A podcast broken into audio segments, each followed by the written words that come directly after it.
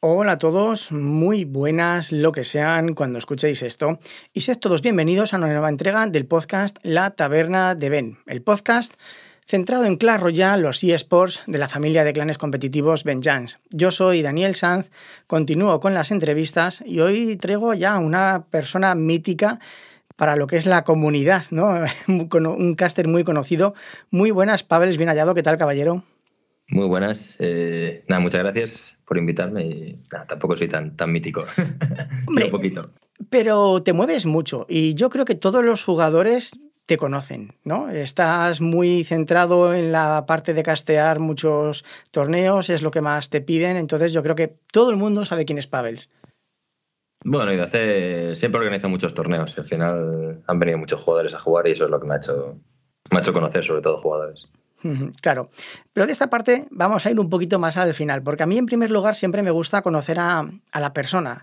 Es muy fácil conocer un jugador, conocer un caster, pero vamos a ir un poquito a poco, vamos a conocer la persona para terminar ya en cómo llegaste al mundo de los eSports, de caster, de Twitch, de Clash Royale.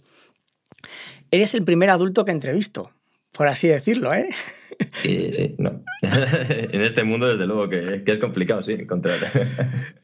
Sí que es cierto que yo también pensaba que habría más chavales de 16, 15 años, pero hay bastantes de, de, 20. Sí. Mm, eh, trabajas como profesor durante muchos años, has trabajado como profesor, ahora te has trasladado también a, Inglaterra. Mm, ¿Cuántos años hace que te has trasladado a vivir a Inglaterra? Pues llevo siete años y, y ya van para ocho, pienso que viene para dos fuiste para dos y ya vas para ocho, madre mía. Exactamente. ¿Cómo, ¿Cómo, terminaste por aquellos, por aquellos lares? ¿Tuvo algo que ver con los videojuegos o fue algo totalmente ajeno? No, realmente yo siempre quería ser profesor de, de, primaria en este caso y me costaba mucho en España encontrar trabajo de, de, profesor, siempre me estaban pidiendo inglés. Cada vez que tenía una oportunidad tenía muy pocas y, y en todas me pedían tener buen nivel de inglés. Así que me puse a estudiar inglés en España, vi que era muy difícil y dije, pues o me voy a Londres a aprender inglés o, no aprendo. Me acabas de recordar que no eres el primer adulto, eres el segundo, porque el primero fue Adrián, que también es profesor, o sea, dos adultos y los dos profesores. Esto ni hecho a propósito. ¿De dónde te viene la vocación porque eres el profesor de primaria? Pues cuando tenía 17 años, me... yo juego al tenis toda mi vida y en el club que siempre he jugado, pues me ofrecieron eh, dar clase de tenis los fines de semana. Y pues me gustaba mucho darle clase a los, sobre todo a los chicos. Los adultos no tanto, porque era joven y me, intimidaban un poco. Pero los niños me gustaban mucho. Y a la vez estaba estudiando ingeniería industrial. Y, y la verdad que no me iba muy bien, vamos a ser sinceros.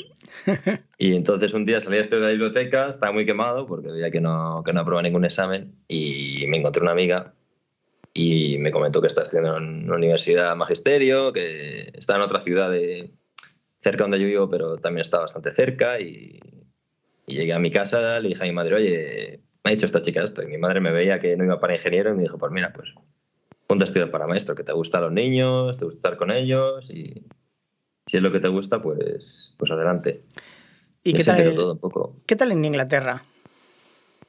Pues bien, eh, momentos mejores, momentos peores, como todo. Al principio se hace duro, porque echas de menos ahí pues, eh, tu casa, tus amigos, la familia, un poco todo. Pero, pero por lo general bastante bien. Al final, pues bueno, ya es un momento que estoy pensando que hago un ciclo aquí. Siempre digo lo mismo, ¿no? Y siempre digo que me voy a volver.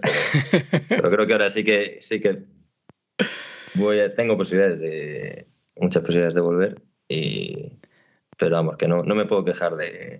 Hombre, la verdad es que. Tiene, típico, ¿no? El tiempo, la comida, esas cosas, pero bueno. No, pero quiero decir, a nivel profesional, teniendo en cuenta que tu vocación es ser profesor, te has trasladado a otro país con, con otra lengua que tampoco es que tuvieses un, un, nivel muy elevado, ¿no? Por lo que has dicho. Entonces tienes que ser profesor con un idioma que no es el tuyo.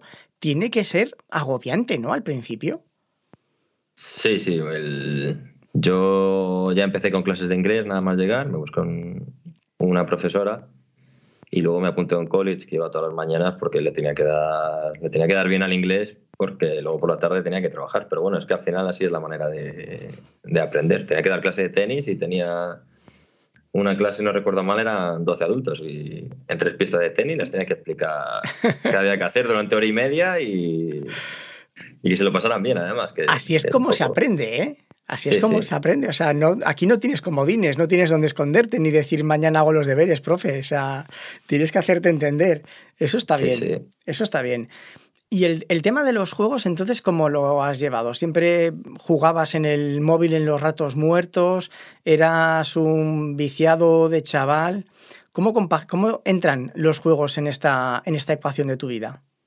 Pues sí, yo desde muy pequeño he jugado videojuegos, tenía un vecino que venía, era vecino mío solo el fin de semana, porque vivía en otro sitio, y tenía una consola y siempre estábamos ahí en su casa jugando, nada, ya con a lo mejor 8, 7, 8 años ya estamos ahí pues, jugando a la Nintendo, la Mega Drive, de estas consolas antiguas. Claro. Y, y luego ya pues eh, hice más amigos, también jugaban y, y, la verdad que sí que he jugado, he jugado mucho videojuego. Y luego ya llegó la gran revolución que fueron los teléfonos móviles, ¿no? Al principio el teléfono era el típico Nokia que todos nos pegábamos por tener el Nokia más pequeño y ahora nos pegamos por tener el teléfono más grande. Es también muy curioso esto con mejor cámara y de todo. Pues el tema de los móviles, realmente cuando yo fui a Londres, pues dije, mira, tengo que dejar la rutina que llevaba de jugar muchos videojuegos, de, tengo, que ponerme a estudiar inglés, tenía que trabajar, entonces al final dejé completamente de lado los videojuegos. De hecho tenía un portátil antiguo, no quería tener nada. Y de un amigo que me decía siempre, mira, este juego de móvil, Clash Royale, lo tienes que probar. Y me lo decía nada más cuando lo habían sacado. Y estuve un año entero que le decía siempre que no. Pero llegó un momento en Londres que dije, bueno, no tengo consola, no tengo un ordenador bueno, me voy a bajar este juego en el, en el móvil. en qué maldito momento me, se me ocurrió bajar ese juego? es que son juegos muy adictivos porque son partidas muy rápidas. Exacto. Yo creo que es la gran baza porque ya cuando empiezas con el tema de trabajo, obligaciones, casa, independizarte, eso de pegarnos 3, 4, 5, 6 horas jugando, que es lo que hacíamos de chavales, es un sueño. Es, que es idílico. dices, pero ¿cómo voy a conseguir yo estar 6 horas seguidas jugando a un juego? Es que es imposible. Y estos juegos, como Clash Royale con partidas rápidas, es que son, vamos, es que no hay más. Es que no hay más que decir, ¿no? Sí, sí, siempre dices la última y. Una más. Te echas una, más, una más, y como siempre piensas que duran poco, pues al final, cuando te das cuenta, llevas dos horas jugando al, juego y has echado tarde ya. Correcto, correcto. Entonces, bueno, más o menos ya te tenemos ubicado. Eh, ¿cómo, ¿cómo, llegaste? Ahora falta el, el, último paso. Actualmente, como eres más conocido, como yo te conocí, perdona que te diga, es porque casteabas muchísimos torneos. ¿En qué momento pasaste de estar aburrido en Inglaterra jugando a Clash Royale porque un amigo te insistió después de un año a decir, voy a generar contenido? ¿Qué ocurrió ahí?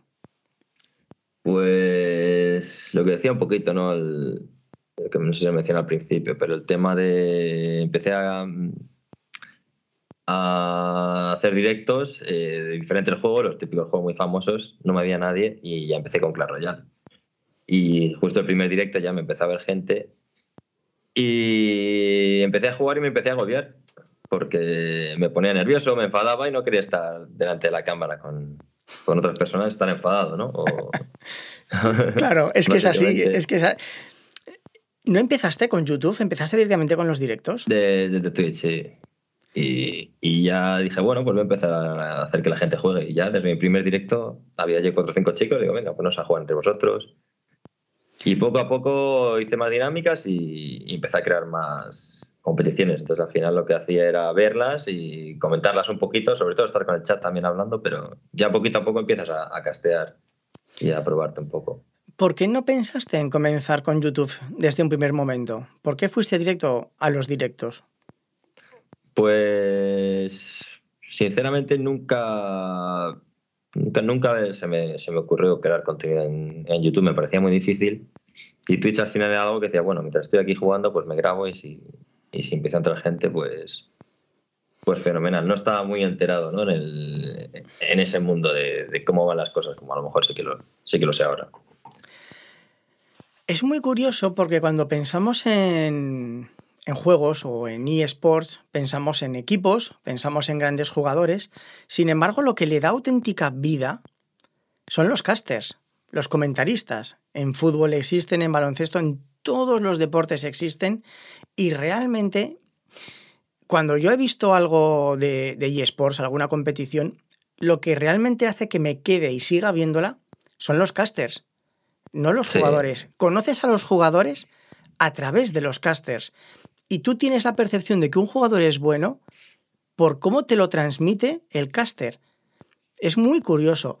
¿Por qué el caster parece que se queda en un segundo plano siempre? Siendo que para mí es vital. Bueno, al final, pues siempre son los jugadores, ¿no? Los que, los que van a estar en primer plano.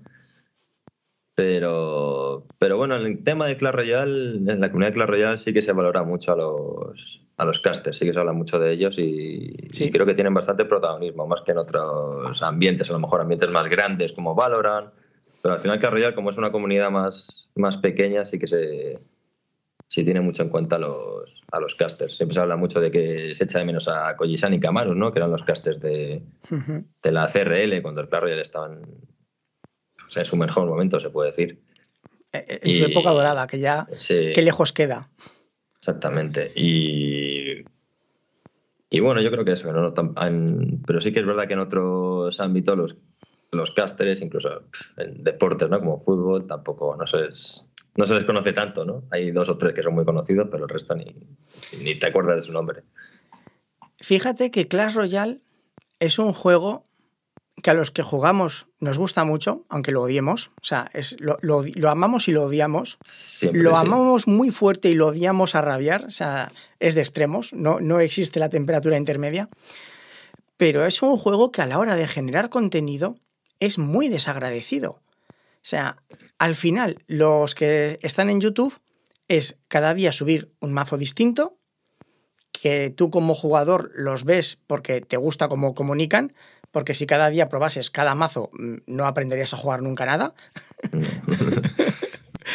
Sin embargo, claro, ¿qué, ¿qué, haces con Clash Royale? Tú empezaste jugando, has terminado casteando.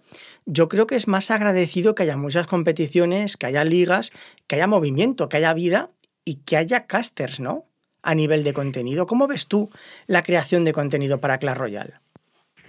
Mm, es difícil en muchos aspectos. Primero, que es un juego que lleva mucho tiempo y al final, pues la gente, lo que tú dices, es un poco ya ese amor-odio de la gente que lleva mucho tiempo, pero, pero el juego pues ya te aburre, ¿no? Si llevas seis años jugando a un juego, pues llega un momento que, que siempre lo mismo.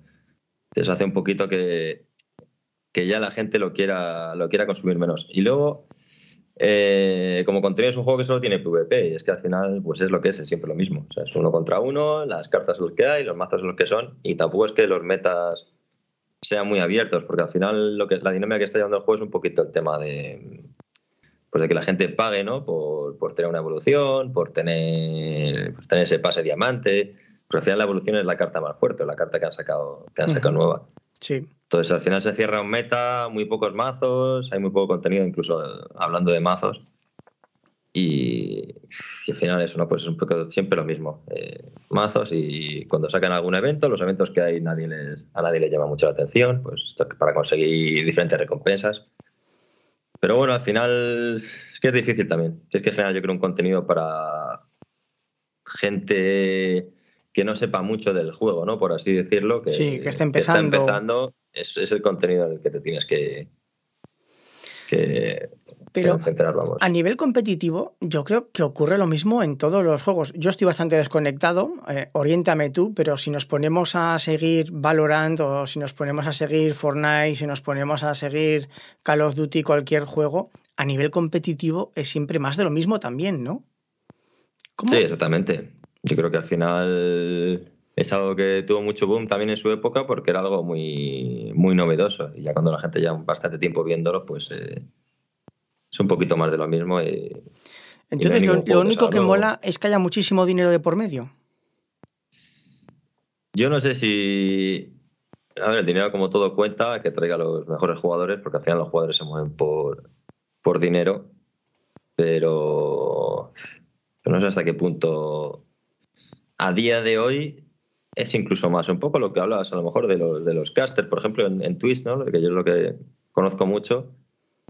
Depende mucho quién haga la competición, quién sea el creador de contenido que, que transmita esa competición. Entonces, al final, creo que va un poco más por, por ahí. Lo que tú decías, que a lo mejor ya le gusta, le gusta a uno ver el, el caster, ¿no? Lo conoce como creador de contenido y, y, ya lo ve por todo lo que, lo que lleva. Hemos tocado de pasada varias veces el tema de la comunidad. No he querido profundizar en ella porque este es un tema que quería dejar más o menos para este momento. ¿Tú crees que existe comunidad en Clash Royale? Porque yo lo que estoy viendo, si hablamos de, de fútbol, la gente va a muerte con su equipo y da igual el jugador que venga o el jugador que se vaya. De hecho, si hay un jugador que lleva mucho tiempo y se va a otro equipo, es un desgraciado, es un vendido. En Clash Royale no existen los equipos que tengan, siempre hablamos de Calalas, vale, pero fans de Calalas como tal, habrá fans de algún jugador que hayan Calalas. No, ese hermanamiento yo no lo veo, bueno, ni en Clash Royale ni en ningún eSport. Tú que estás más metido, ¿cómo ves este tema de, de los seguidores? Pues como tú dices, en el tema de seguidores de equipos, ¿no? Como fans, eh, es verdad que no hay un... Por ejemplo, en Clash Royale no hay un grueso fuerte de competitivo por equipo, porque al final el juego eh, lo marca la CRL, ¿no? que es la competición oficial del, del juego, con la, el premio más grande. Entonces, si es individual, todo se orienta a un nivel más individual. Sigue habiendo competiciones por equipos, las hay muchas. De hecho, yo lo mayoría que gasteo son competiciones por equipos, las cuales me parecen más, incluso más entretenidas que el individual. Mucho más. Por lo que dices, por seguir un equipo. Exacto. Por, te gustan uno o dos jugadores, a lo mejor te gusta un equipo, pero te gusta también otro. Lo hacía más. Venga, voy a ver a este equipo porque está este jugador. Y, y la verdad que era otra, otra cosa. Y ahora, pues bueno, como es lo que marca un poquito la CRL, pues es difícil que, el, que por equipos pues llegue a mucha gente. Sigue habiendo competiciones, sigue habiendo competiciones con, con, buenos premios. Y luego a la vez, pues como no están los grandes equipos, eh, como estaban antiguamente, pues estaba SK, Team Liquid, -huh. eh, Fanatics, están todos los equipos grandes de, de LOL, de Counter-Strike. En el momento que se van, pues ahí se queda un gran vacío también. ¿no? Yo creo que eso es lo que más, marcó el que ya no haya tanto, tanto fan de, de, equipo. Y luego es verdad que a nivel, ya diríamos, semiprofesional, eh, los jugadores van y vienen a un equipo y a otro todo el rato porque hay una competición y los equipos hablan con ciertos jugadores y esos jugadores solo se comprometen para ese equipo, para esa competición. Luego cuando hay otra, pues eh, suele haber unos fijos, ¿no? Los, los equipos así un poquito más grandes, pero hay mucho movimiento de, de jugadores. Entonces también es muy difícil seguir a un equipo con un jugador cuando ese jugador no para de moverse por muchos equipos. O sea, yo cuando conocí Clash Royale fue más o menos, creo que por el principio, porque tuve que, con el Ayuntamiento de Zaragoza, tuve que organizar unos cursos para chavales que querían ser streamers, casters, jugadores y demás. Uh -huh. Fue la época dorada con Álvaro 845. Yo vi claro. cuando, cuando fundó Team Queso, todo el hype que había, todos los chavales. Ahí había amor por Team Queso. Pero claro, porque lo había hecho Álvaro 845.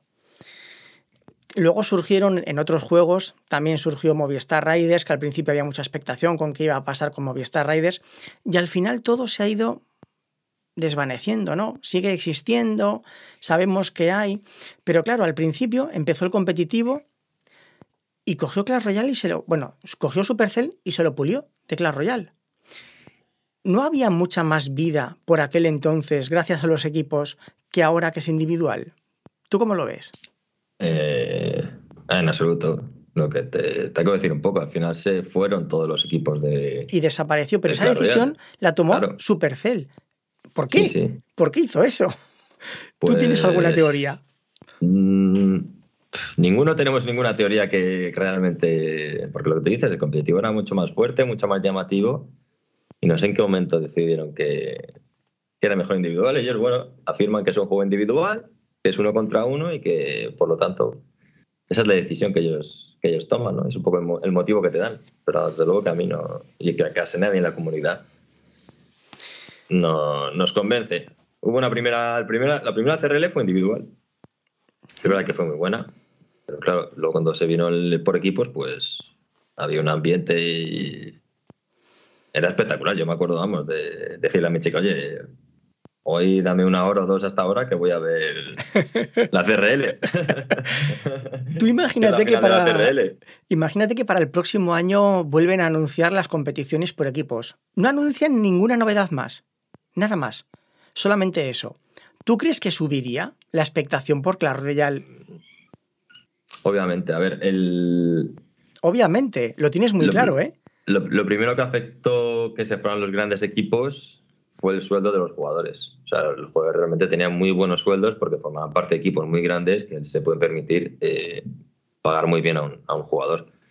El momento que eso desaparece, a nivel profesional, la gente ya no, sobre todo gente de ciertos países, no va a ir tanto a, jugar al juego porque dice, bueno, es que no me merece la pena. O soy de los 10 o 5 mejores o, no veo ningún lado. Y antiguamente, pues oye, no siendo tan tanto, eh, podías entrar en un equipo perfectamente porque había mucho más eh, espacio para muchos más jugadores que ahora y, recibir un buen sueldo por parte de un equipo, que te pongan allí, pues como tienen allí la queso house, ¿no? la queso casa y todas estas cosas que son cosas que ya pues eh, al final los jugadores no lo tienen y obviamente el nivel que hay de ambición por parte de ellos pues ya obviamente no es el mismo, quitando pues eso, lo que hay ahora a lo mejor los 10 mejores, poco más.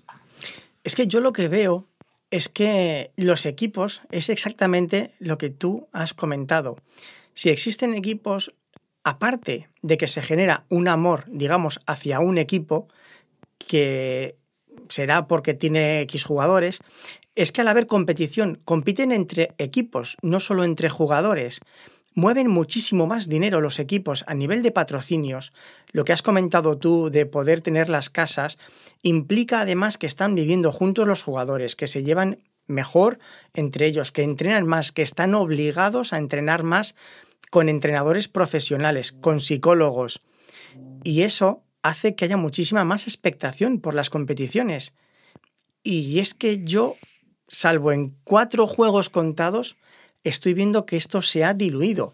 Lo que comentó Tomás en, cuando le, entrevisté, a nivel de jugador se mueve muy, muy poco dinero. Sin embargo, perteneciendo a un equipo, tienes un sueldo normal. Por desgracia, no es lo que debería ser para un jugador de élite, pero es un sueldo que te permite vivir de ello. No, no entiendo los eSports. Pavel, la verdad, no, no lo entiendo con los sacrificados que son, con lo que exigen, no, no entiendo por qué no hay este interés por las propias empresas que crean los juegos. Sí, es verdad que las empresas también podrían muchas veces eh, colaborar, porque al final les viene bien. Yo no sé si a lo mejor tener un equipo no. Eso es otra opción que, tengo ¿no? en mente, que tener un equipo no sea tan rentable y haya muchos equipos que, pues, que a lo mejor desaparezcan. Eso es lo que ya no, no sé dónde hasta qué punto no es rentable tener un equipo o, las competiciones son rentables o ya no sé, hay que... Por dónde pero, cogerlo. Pero es mucho más bonito, ¿verdad? Es mucho más bonito. Hombre, desde luego. Sí, sí. Y, y, luego vemos los precios que tiene un ratón gamer, un teclado gamer, una alfombrilla gamer, dices, pero si estáis sacando dinero por todos los lados, las empresas. No, eso es algo que es un mercado que evoluciona mucho, en, no mucho, en no mucho tiempo. Desde luego, yo soy el primero que, que me empecé a mirar, que si empecé a jugar al Fortnite, pues me empecé a mirar un teclado mecánico, un ratón ta ta ta, y todo, la pantalla con no sé cuántos hercios. sí, Engancha, engancha. Y bueno, tú que tienes mucha relación con muchos, hay muchos chavales que crean sus propios equipos, ¿no? Los, propios de Vengeance, ahí se han liado la manta a la cabeza y tienen ahí un montón de clanes, pero hay muchos, hay muchos equipos pequeñitos que quieren crear sus equipos. Entonces, a nivel de comunidad, la gente quiere tener su propio equipo y sus propios jugadores y ver cómo crecen y organizar sus torneos. Entonces, pese a todo lo que hemos estado comentando, el juego sigue vivo por el amor que le tiene la gente. ¿Cómo ves tú ya a nivel de comunidad interna, de gente que está por amor al arte, la comunidad de Clash Royale? Eh, bueno, pues al final yo creo que la comunidad que estamos ahí Y al que yo conozco que es más de Twitch, pues es un poquito una comunidad, pues porque todos tienen el juego en común, ¿no? Y, les gustaría esos directos y, y, es el único juego que juegan, no juegan muchos juegos y bueno, pues al final se han quedado con Clash Royale, pero es un poco esa gente, esa gente fiel. Y luego lo que tú dices, ¿no? A lo mejor César, pues el tema de los clanes, que también une bastante a la comunidad. Y yo lo que hago realmente es intentar unirlos a base de competiciones, porque es lo que hago mucho, es organizar competiciones. Y, bueno, me gusta ser un punto de comunión donde vienen muchos jugadores a, a, jugar y la gente los conoce, que no son jugadores tan, a lo mejor tan famosos y, se conocen entre ellos, incluso hablando por el chat y es algo que me ha gustado siempre mucho, mucho hacer. Yo creo que los creadores de contenido parece que no, pero somos culpables de que, de que siga habiendo comunidad de Clash Royale. Es que si no, ¿qué haces? Porque claro, conoces un juego porque te lo recomienda tu vecino, te gusta, quieres mejorar. ¿Qué es lo que haces? Buscar creadores de contenido de ese juego, ¿no? No, desde luego. Es curioso. Y aquí yo es un tema, la verdad que no me he metido, que es el de Twitch, porque no tengo tiempo. En primer lugar, en YouTube hay muy poquito. En Twitch, ¿cómo está la cosa? Pues ha bajado mucho. Yo empecé en una época muy buena para Twitch, la época de la cuarentena. Eh, mucha gente se, enganchó a Twitch durante la cuarentena y en el momento que se ha acabado, pues eh, ya empezaron a, dejar de ver Twitch y puedes ver los grandes creadores de contenido pues han bajado a la mitad o han bajado mucho. Creo que es un sitio que es difícil sobrepasar ciertos números eh, puedes tener tus momentos mejores, tus momentos peores, que depende mucho del, estado del juego. Em, y luego, pues bueno, si creas buen contenido en YouTube y eres muy constante, pues sí que a lo mejor puedes, puede producir que en Twitch eh, tengas más alcance, pero todo tiene que ser o bien a través de YouTube o actualmente también en TikTok, que es una plataforma pues, que ha crecido mucho y también ha traído mucha gente del, del videojuego. Pero en Twitch está bajando en general todo Twitch o particularmente Clash Royale. Porque yo de Twitch, la verdad, lo conozco porque hace unos años estuve probando bastante el, tema de Twitch. Pero claro, el problema que tiene Twitch es el mismo que el de la tele. Tienes que estar ahí. Porque, porque yo creo. es que ver un resubido de Twitch para mí no tiene sentido. Porque o estás dentro del chat y formas parte de esa conversación en ese momento o no tiene prácticamente ningún sentido verlo fuera de ahí. ¿Está bajando Twitch en general, repito, o Clash Royale en particular? Mm, ambos, por desgracia. Eh, lo que te decía un poquito, Twitch se nota los grandes streamers, pues a lo mejor alguien como The Gref que tenía 5.000 viewers, pues ahora tiene 10.000, 20.000, 30.000 un buen día. Entonces se nota bastante como cuando bajan esos grandes streamers, pues ya sabes que el resto también. Los pequeños streamers, pues bueno, los que somos pequeños, si eres muy constante, pues eres capaz de poder mantener un cierto volumen al que estás acostumbrado, ¿no? Pero, pero así pierdes, pierdes gente. Yo, a ver, ahora no puedo hablar mucho porque tampoco es que haga contenido como antes, ¿no? Que antes me dedicaba más durante la cuarentena exclusivamente a, crear contenido y tuve un tiempo que estaba de profesor de tenis, pero bueno, no trabajaba muchas horas y podía también darle caña. Pero, pero sí, yo te digo que yo he visto streamers de Clash Royale que tenían 40 viewers y ahora pues están en 10, 11, 12, que ha, bajado, ha bajado mucho, sí, sí. Claro, es que, por ejemplo, si tú sigues a alguien en YouTube, lo, os lo he dicho, ¿no? Lo mismo te da verlo a las 6 de la mañana que a las 6 de la tarde. Sin embargo, si tú estás siguiendo a alguien y te cambian el trabajo, te cambian la hora de los estudios o, o X, si no lo ves en directo parece como que ya no te llama y te olvidas de él. Más o menos irán por ahí los tiros, ¿no? Sí, es, eh, pues ahora obviamente la gente tiene menos tiempo libre y luego hay que ser muy constante también y para, para los streamers es, eh, es difícil porque también necesitas tiempo ya, también para ti, estar más tiempo para ti segundo porque es cansado también, el, sobre todo un juego como Clash Royale que como hablábamos antes no, tiene, no genera mucho contenido pues cansa también ponerse todos los días a, jugar al Clash Royale delante de mucha gente cuando, bueno, o de la que te vea cuando realmente no, no tienes ganas de jugar al juego, estás, enfadado prácticamente haciendo, haciendo directo. Y claro, es tu imagen la que está delante de la cámara, ¿no? Que, te lo piensas y dices, claro, que para salir aquí enfadado. este, ¿qué imagen estoy dando? Tiene, tiene muchas connotaciones, además, estar en directo, porque tú imagínate que estás haciendo un directo, tienes 500 personas conectadas, estás alucinando, a la que guay, y de pronto se te van 450 porque uno de los streamers grandes ha empezado directo y te abandonan a ti para ir a ver al otro. A nivel moral, a nivel emocional, eso tiene que ser un golpe muy duro, ¿no? Sí, obviamente se nota cuando, cuando hay, algo importante, pero bueno, al final en Clash Royale no es tan difícil, por así decirlo, saber en qué momento vas a hacer directo y qué gente hay, porque al, no haber muchos creadores de contenido a día de hoy, pues, eh, pues bueno, tampoco hay problema, sabes muy bien quién está haciendo directo, quién no.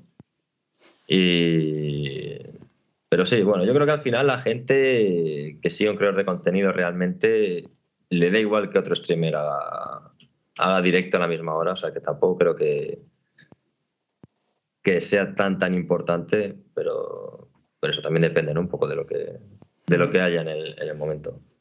¿Y tú crees que se puede levantar Clash Royale de forma independiente si se uniese la comunidad y se formase una liga, por ejemplo, como la liga de fútbol, con equipos todas las semanas, eh, partidos, varios días, de forma independiente a, Supercell?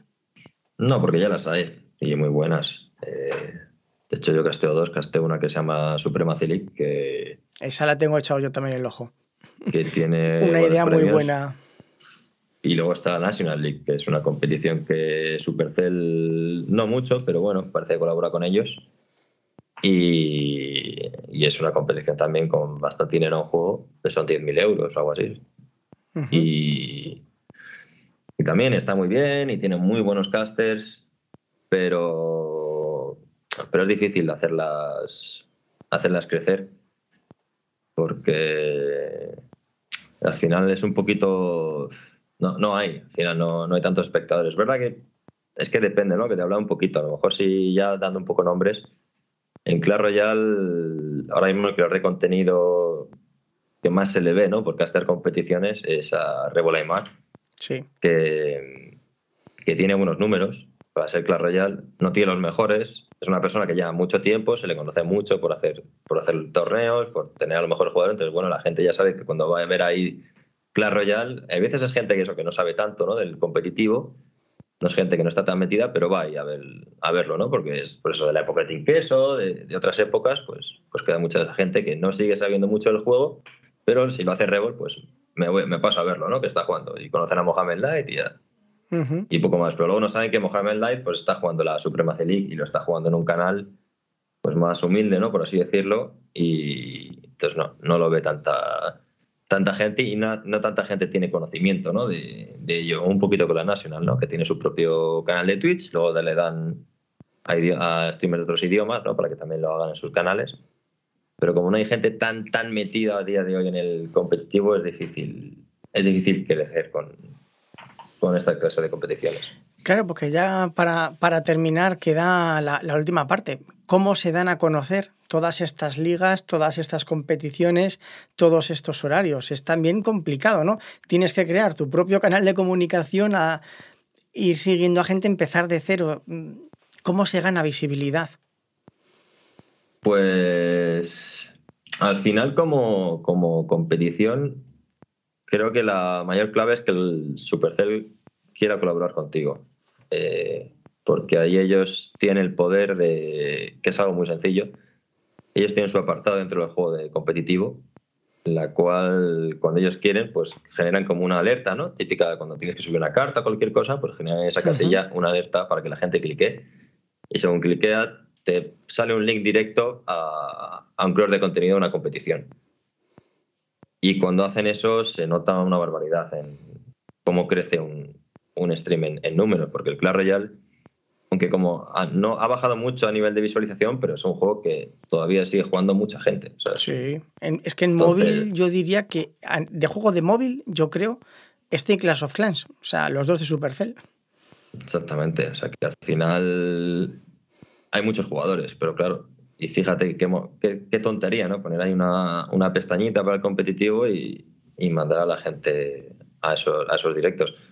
Y al final pues se nota un montón. Creo que eso es la... La clave fundamental. La, la clave fundamental, que el juego colabora al máximo posible con estas competiciones pequeñas, que no son tan pequeñas, que tienen una organización que es eh, de 10, que es una organización que, que es alucinante, es gente que, se mata por, por el, día, o sea, por estas competiciones, y, luego no se gana nada tampoco por hacerlas, porque al final, tú que, te llevas ¿no? por organizarlo, tú consigues un dinero de unos sponsors, porque yo he hecho competiciones por, por equipos. Sí. La, grande, la más grande hecho ha sido 600 dólares, que ni, me creía, ¿no? Que me habían dado 600 dólares por hacerla. Fui pidiendo poquito a poco a gente y cuando empecé a juntar me escribía más gente, oye, que colaboro, qué tal. Y yo, yo hacía esta competición por equipo ya 6 o 7 ediciones, pero lo hacía por 50 dólares. Una vez una tienda me puso unas camisetas, pero cuando me ofrecieron tanto dinero, oye, O sea, lo haces por amor al arte y a Supercell realmente no le cuesta nada. O sea, dentro del juego una pestañita. O sea, ya está qué poco, y aún así parece que no quiere. Pero bueno, de esto todavía nos queda para hablar, ya te iré trayendo más ocasiones que para empezar creo que hemos dado un repaso mm, bastante general a todo, ¿no? ¿Cómo lo ves? ¿Tú crees que hay algún dato, algún tema importante que no hayamos tratado en esta primera ocasión? Mm, no, se puede hablar siempre de, muchas cosas porque bueno, este juego al final tiene mucho tiempo y, y al final pues da para mucho. Pero, tendremos, tendremos, tendremos más episodios. Quería dar una pequeña visión global un poco de cómo está el panorama de la creación de contenido, diferenciando entre YouTube y Twitch, de los números, competiciones, porque los jugadores de Clash Royale saben que existen este tipo de cosas, pero yo creo que tampoco tienen muy claro cuántas competiciones hay, cuáles son oficiales y, dónde ir. Y es que es lo que vuelvo a incidir en ello porque me parece muy importante salvo la CRL, realmente Supercell tampoco se preocupa mucho, ¿no? Por dar visibilidad a todo lo demás. Muchos jugadores eh, casual no conocen ni la Supremacy siquiera, ni la, ni la nacional. ¿Cuáles recomendarías tú, aparte de, estas? ¿Cómo dirías tú a los chavales que están empezando 13, 14, 15 años, que quieran ver contenido, que estén al día de las ligas que pueda haber? Mm, bueno, pues al final la comunidad se mueve mucho en Twitter y es una plataforma en la cual si, si bueno, sigues a las competiciones y sigues a, los streamers, sobre todo los creadores de contenido, vas a encontrar todo. Al final yo creo que de los creadores de contenido y en Twitch pues lo mismo, si empiezas a darle a seguir a toda la gente que hace contenido de Clash Royale, te das cuenta que estamos casi todos los días y casi todos los días hay para ver competiciones porque realmente las hay. De hecho ahora hay un mundial de Clash Royale que se está haciendo, que tiene un precio pues, de 4.000 dólares y, están los mejores jugadores, tanto los países, un montón de países que no te pueden imaginar. O sea que cosas hay, de verdad. Bastantes cosas. Hay bastante. Bueno, pues entonces en las notas del episodio os dejaré yo cuatro o cinco enlaces de Twitter con, con, cuentas recomendadas para que sigáis y podáis ir conociendo un poquito todo este mundillo más. Eh, Pavels, caballero, por mi parte, de momento nada más. Si no te importa, volveremos a grabar, seguramente para enero, si te parece bien y tienes ganas, y ya vamos profundizando un poco más en estos temas. ¿Algo que quieras comentar tú para despedirnos?